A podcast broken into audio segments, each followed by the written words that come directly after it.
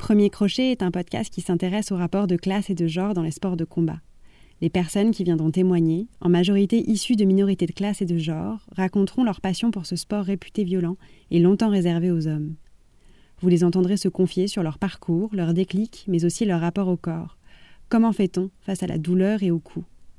Derrière toute passion, il y a une histoire, et personne ne fait de la boxe par hasard. Bienvenue dans Premier Crochet.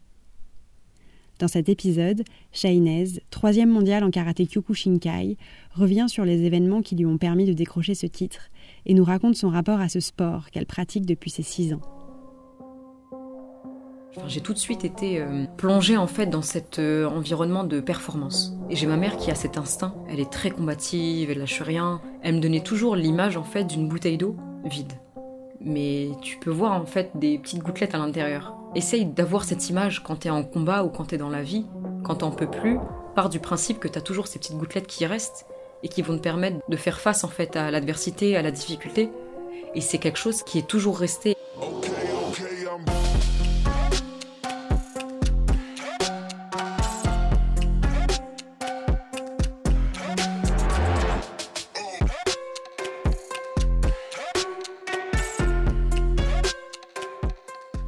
J'avais toujours cet euh, objectif de rendre fiers mes parents, que ce soit à l'école, que ce soit euh, euh, dans ma vie, que ce soit dans mon comportement, et d'autant plus dans le sport.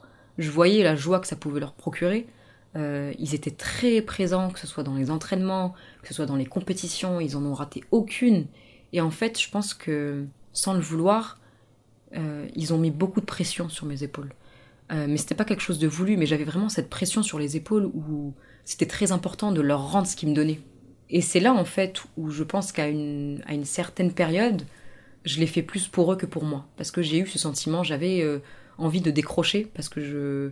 Voilà, je pense qu'à certains moments, on passe par des, des phases où on n'a plus envie, en fait. On a envie de découvrir d'autres choses. Et moi, je sais que j'ai ressenti ces choses-là, notamment euh, pendant l'adolescence. Euh, j'aurais voulu vraiment peut-être me, tourner vers la photographie, me tourner vers vers plein de choses en fait qui, qui m'intéressaient et qui étaient autres que le karaté, mais en fait je pouvais pas parce que le karaté prenait trop de place. Prenait trop de place dans ma vie, je pouvais rien faire d'autre. Et je pense qu'à un moment donné, je l'ai, fait parce que ça faisait partie de ma vie en fait. Ça s'est, ça s'est installé. Ça a pris le dessus en fait. Voilà, c'est ça.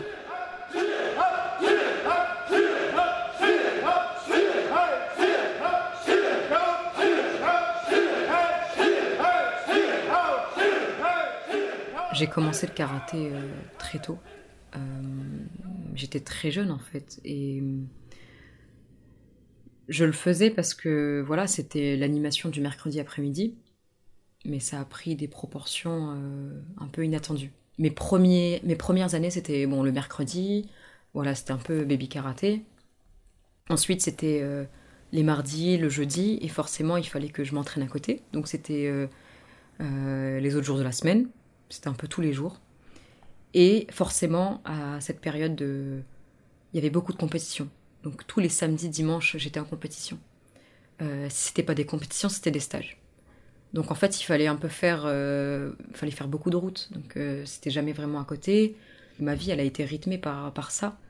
Je répétais mes, je répétais mes katas, je répétais ma technique partout, dans les centres commerciaux, dans les magasins, dehors, euh, dans la rue, partout. Euh, ma, famille me, me, voyait tout le temps, en fait, toute seule en train de faire euh, du shadowboxing, ou c'était vraiment, je pouvais pas m'en empêcher. J'étais constamment en train de, de faire mes petits mouvements par-ci par-là, j'avais besoin de cet espace, en fait, pour toujours euh, m'améliorer. je demandais à mes parents de me filmer. c'est assez marrant parce que je nous revois en fait agencer la, maison de façon à retirer tous les tous les meubles pour vraiment euh, me construire cet espace en fait pour que je puisse euh, m'entraîner euh, à la maison et j'avais toujours ce besoin en fait de, de m'entraîner plus que les autres.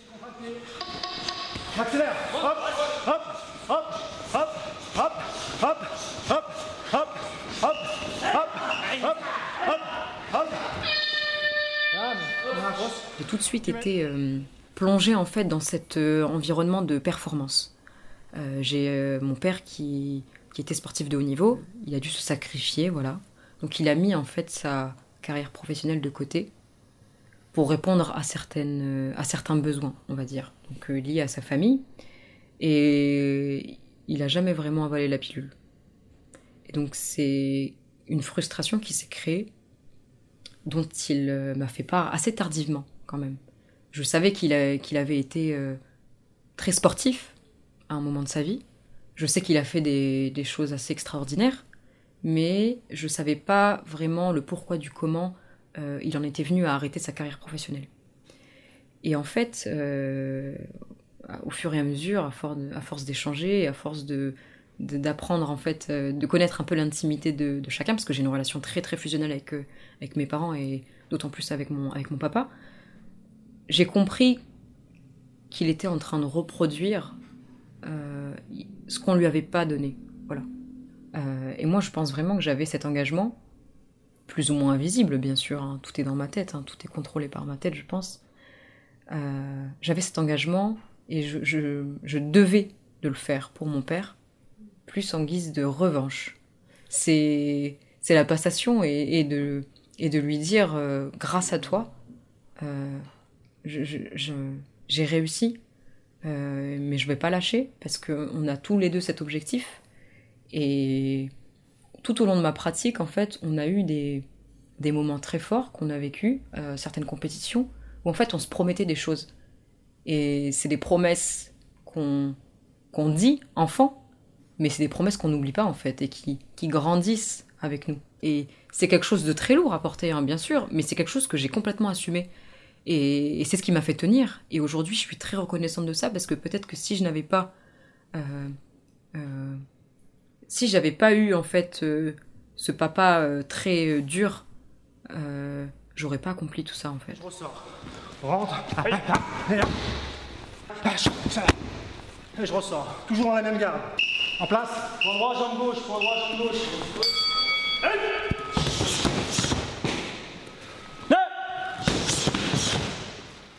De tout ça, je pense que je me, je me situe pas. Je me situe pas et je. J'agis comme une machine en fait, tout simplement. C'est. C'est le mental. C'est la machine qui avance et qui, qui recule pas en fait. Ce sentiment euh, très. Euh, très sain, ce sentiment de me dire euh, je, me place avant, je le fais pour moi, je prends du plaisir. J'ai jamais pris de plaisir en fait à faire ça parce que c'est c'est jamais vraiment agréable en fait les sensations euh, pendant un combat. Euh, c'est très difficile, c'est c'est des états en fait qu'on s'impose qui sont très difficiles à gérer et si on n'a pas l'habitude, si on n'a pas l'expérience, c'est ça peut être très, ça peut être très euh, perturbant, choquant. Et voilà, en fait, je me contentais juste de faire mon travail, entre guillemets. Et je pense que les, les, personnes extérieures essayaient de me lire, voyaient en moi quelqu'un de très passionné, voyaient en moi quelqu'un de très épanoui. Mais c'était pas le cas. C'était pas le cas parce que parce que c'était beaucoup trop à porter et j'étais complètement spectatrice de ce que je faisais et je prenais pas le temps en fait, ça allait trop vite. Et donc avec le confinement, euh, ça m'a ça m'a perturbé, ça m'a troublé en fait de me dire euh, que finalement je connais pas tant de choses sur les membres qui m'entourent, sur mes proches. Alors forcément, euh, ils sont tous très fiers quand je rentre de compétition, quand je viens avec mes trophées, et forcément quand l'entraînement le plus important, on va dire, de, la semaine est prévu le, le dimanche à 18h bah, on passe à côté plein de choses parce qu'il faut, il faut se préparer euh, psychologiquement avant. C'est une logistique. Donc euh, tous les repas de famille, en fait, on passe à côté. Et indirectement, on s'éloigne de sa famille. Alors c'est sûr, on se rapproche de la personne qui nous accompagne. Donc là, par exemple, c'est mon papa qui, qui, m'a toujours accompagné euh, dans ces entraînements-là. Mais on passe plus de temps avec soi, en fait. Et c'est comme ça que j'ai développé un peu ce sentiment de, de solitude la vie va faire que je vais devoir me détacher de ce cocon familial. Mais il en restera quoi? Il en restera mes souvenirs lointains de mon enfance et en finalité toute cette partie d'adolescence, euh, de mon moi en tant que jeune femme, ben, il s'est un peu envolé. Et ça, je sais que c'est un regret qui, qui, qui restera. Voilà.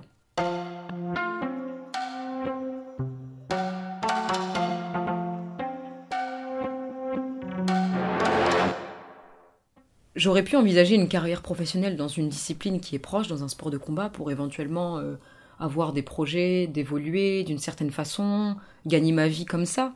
Et j'ai jamais accepté, j'ai jamais envisagé de sortir de, cette discipline parce qu'elle est vraiment à part entière, elle nous offre quelque chose qui est, qui est assez indescriptible. Voilà, on, y entre, on n'en sort pas. Par moments, je me, je me remets en question, je me dis mais pourquoi en fait? Ça pourrait être intéressant hein, de gagner de l'argent, je sacrifie tellement de choses. J'ai sacrifié toute mon enfance, j'ai sacrifié mon adolescence. Pourquoi ne pas avoir en fait euh, de reconnaissance en fait? Déjà que c'est très peu médiatisé, il y a très peu de moyens en tant que en tant que euh, Kyokushin. Il y a très peu de moyens en tant que combattant Kyokushin femme. Pourquoi est-ce que j'envisagerais pas de faire quelque chose d'autre et de mettre euh, cette cette expérience, pour ne pas parler de talent, cette expérience à profit? Et je me dis non, ça sert à rien, c'est pas ce qui m'intéresse je pense que ça, ça changerait euh, mes objectifs. Et en fait, on a beau se dire, petite voix intérieure, elle, nous dit, elle nous dit par moments d'arrêter. À quoi bon? Pourquoi est-ce que tu fais ça? Pourquoi est-ce que tu t'infliges ces difficultés? En fait, on sait pertinemment, au fond de nous, qu'on n'arrêtera pas. Et en fait, je me suis aperçu que ce truc un peu spécial que beaucoup de sportifs de haut niveau ont, s'appelle la foi. La foi.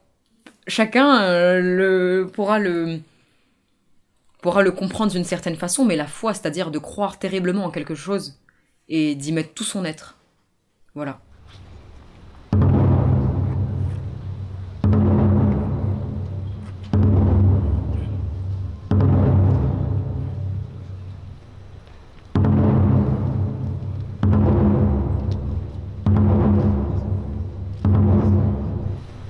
Fin 2018, euh, je me souviens d'une conversation qu'on a eue euh, euh, avec mes parents et mon coach. On était assis chez moi.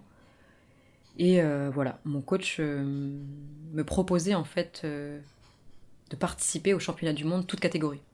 Et il fait un peu office des Jeux Olympiques, on va dire, des, des autres disciplines. Je sais que c'est quelque chose que j'ai toujours rêvé de faire parce que mon objectif final, c'était de gagner ce championnat-là. Cette proposition, c'était vraiment la possibilité de rendre ce rêve euh, réalité. Et donc c'était vraiment quelque chose d'assez grandiose parce que c'est le top 32 euh, féminin, donc les 32 meilleures euh, combattantes femmes qui sont sélectionnées pour participer à ce championnat-là. Donc ça s'est déroulé au mois de novembre 2019. J'ai eu une préparation, on va dire, un peu plus professionnelle de mes préparations précédentes. J'espérais gagner, bien sûr, parce que c'est l'objectif même et c'est ce qui nous fait vibrer mais à la fois je je j'avais pas cette visualisation que je peux avoir à certains championnats où je me vois monter sur le podium. Pour moi ça ça paraissait trop grand parce qu'on avait énormément de têtes de série. Et en fait je, me disais ok certes j'ai ma place mais peut-être que ces femmes là elles ont plus leur place que toi. Peut-être que ça va être une expérience pour toi du haut de tes 21 ans mais tu es quand même face à des, à des, femmes qui ont une expérience euh, plus importante qui ont cette maturité en combat, qui ont déjà participé à ce championnat-là et qui vont pas avoir les mêmes appréhensions que tu peux avoir. Mais j'avais peut-être une chose qu'elle n'avait pas. J'étais entourée de ma famille. J'étais entourée de ma famille et j'étais entourée de mes amis qui ont fait le voyage jusqu'à Tokyo pour venir me soutenir. Ça m'a donné, ça m'a donné confiance. Je ressentais cette énergie-là et j'avais pas peur d'affronter les choses. Et voilà, après, quand j'ai découvert mon tirage, c'est vrai que ça a mis un blanc. Ça n'allait peut-être pas euh, être si simple que ça. Euh, j'étais inconnue, donc forcément euh, j'affrontais des têtes de série, donc euh, des femmes qui avaient beaucoup d'expérience, et notamment mon premier combat, j'affrontais une grande championne japonaise que j'ai longtemps admirée.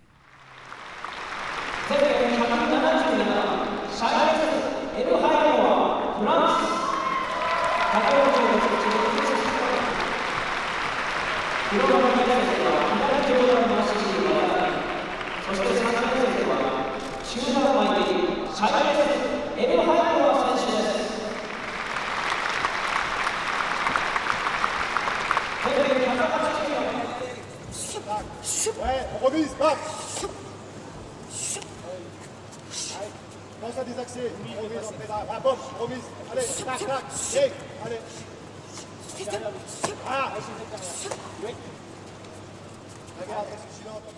Je gagne mon premier combat et c'est assez difficile parce que le premier combat est toujours le plus difficile. Euh, c'est super euh, compliqué de se mettre dans, le bain tout de suite. Et j'avais cette appréhension, j'avais cette appréhension parce que déjà c'est une grande combattante euh, qui a déjà fait ses preuves et en plus de ça elle est japonaise donc je pars avec une difficulté. malgré tout les Japonais aiment quand ils gagnent et donc forcément en termes d'arbitrage on peut on peut parfois être soumis à certains certains vols mais c'est voilà c'est aléatoire.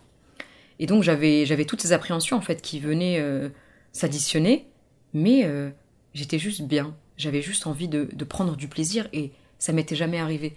Euh, et du coup, en la secouant un peu et en lui donnant cette adversité, et voilà, je prends encore plus confiance. En fait, le fait de passer ce tour, le fait de gagner ce combat, ça m'a mis en confiance. Et ça m'a donné une, une hargne qui était différente des autres fois. Et en fait, pour la première fois de ma vie, j'ai expérimenté la chose à 200%. Je l'ai expérimenté pour mes proches, pour mon coach, pour ma mère, pour mon père, pour ma sœur, mais aussi et surtout pour moi. Et c'était la première fois que je prenais du plaisir, que je faisais part en fait de de de cette euh, ouais, c'était la première fois que je prenais du plaisir et ça m'a fait un bien fou et ça m'a permis de d'avoir encore d'avoir pour la première fois confiance en moi, confiance en ce, en ce que je faisais. Alors certes, face à moi, j'ai des j'ai des j'ai des machines de guerre, mais je mérite ma place en fait. Si je suis là, c'est que je mérite ma place. Et que peut-être que je suis aussi une machine de guerre. En fait, pour la première fois, j'ai ressenti l'adversité, mais à l'inverse. Pour la première fois, j'effrayais ceux que j'allais affronter. Et j'avais tendance à être effrayé de ceux que j'allais affronter. Et en fait, c'est tout s'est inversé. Et c'était très intéressant et, je pense que ça m'a permis de, de me découvrir et de prendre vraiment du plaisir et de me dire, certes, j'ai fait longtemps des sacrifices, certes, j'ai longtemps fait ça pour les autres, mais le principal, c'est qu'aujourd'hui, j'en arrive à cette conclusion que j'ai expérimenté de le faire pour moi, et, et je pense que c'est le plus grand accomplissement de ma vie euh, actuelle.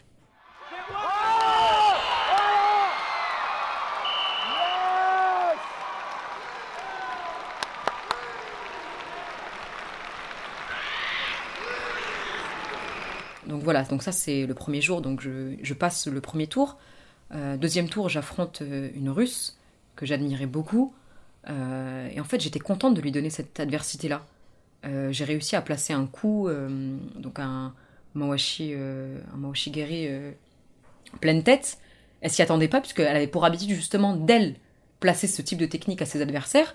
Et là, elle se retrouve face à quelqu'un qu'elle n'a jamais vu et qui lui donne un peu du fil à retordre. Et j'étais contente de pouvoir lui donner ça, en fait. Et donc, ça m'a mis en confiance.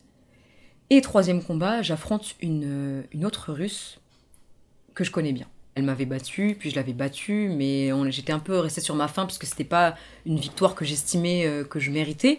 Et donc là, en fait, c'était vraiment l'occasion de, de, de faire le point. Et donc forcément, quand on enchaîne les combats, ben, on enchaîne les blessures et c'est assez difficile de, de, faire abstraction de tout ça et donc c'est très dur et je savais que c'était le dernier combat de ma journée j'avais pas le droit j'avais pas le droit à l'erreur en fait. Il fallait que je que je finisse les choses. Euh, donc c'est un combat qui a été très dur. On a été jusqu'à la prolongation. On a fait une, un, deuxième, un deuxième combat. Et qui s'est avéré un peu décisif où j'ai réussi à placer des techniques que j'ai toujours rêvé de placer en fait. Et, et voilà en fait ça a été un, un grand combat et ça a été une, une, grande victoire pour moi et qui s'est faite dans le respect. Donc je gagne ce combat et, je me qualifie en fait pour les demi-finales. Mais voilà, je, savais que je devais finir le taf le lendemain. Donc là, ce soir-là, été très, difficile parce qu'il a fallu gérer toutes les, toutes les blessures et c'est vrai que c'est compliqué en fait. À chaud, un hématome, ben voilà, ça nous fait plus ou moins mal, mais quand ça refroidit, c'est une autre histoire. Voilà.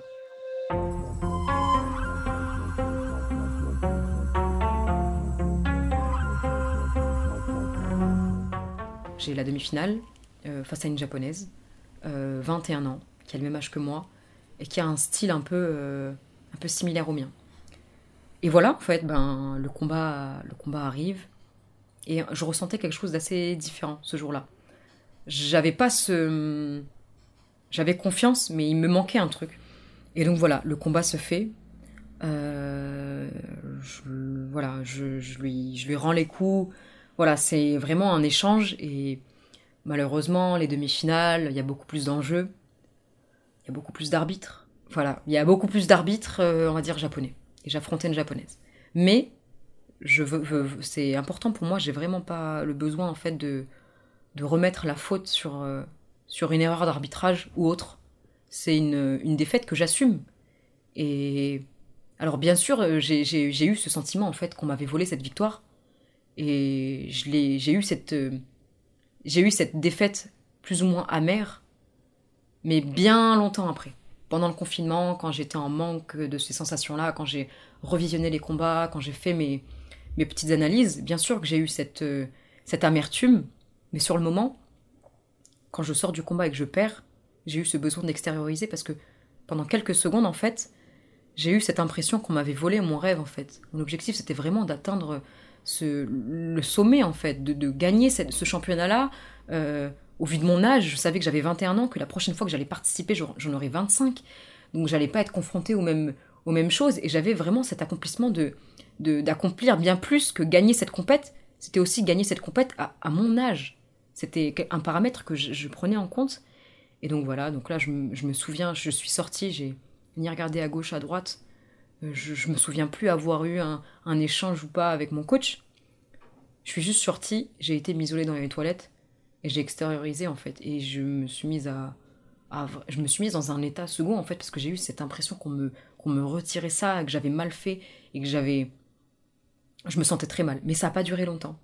Tout de suite après, j'ai repris mes esprits. Et voilà, j'étais déjà concentrée en fait pour la petite finale. Euh, j'affrontais en fait euh, à nouveau une combattante pour la troisième place. Donc c'était un combat que j'ai gagné. Et c'est ce qui m'a valu la, troisième place. J'étais, j'étais contente, j'étais fière, euh, j'étais fière, voilà, tout simplement. Il n'y a pas de ça n'existe pas, ça n'existe pas. Tu vois, il faudrait les inventer pour trouver vraiment ce qu'il faut pour te remercier de ce qu'on a vécu. Pas que nous, pas que nous, pas que hier, pas que nous, pas que nous. J'ai toujours eu beaucoup d'ambition, que ce soit dans le sport, mais à côté aussi. Euh, j'ai pour objectif d'entreprendre plein de projets et je pense que c'est vraiment euh, ça fait vraiment partie de mon ADN.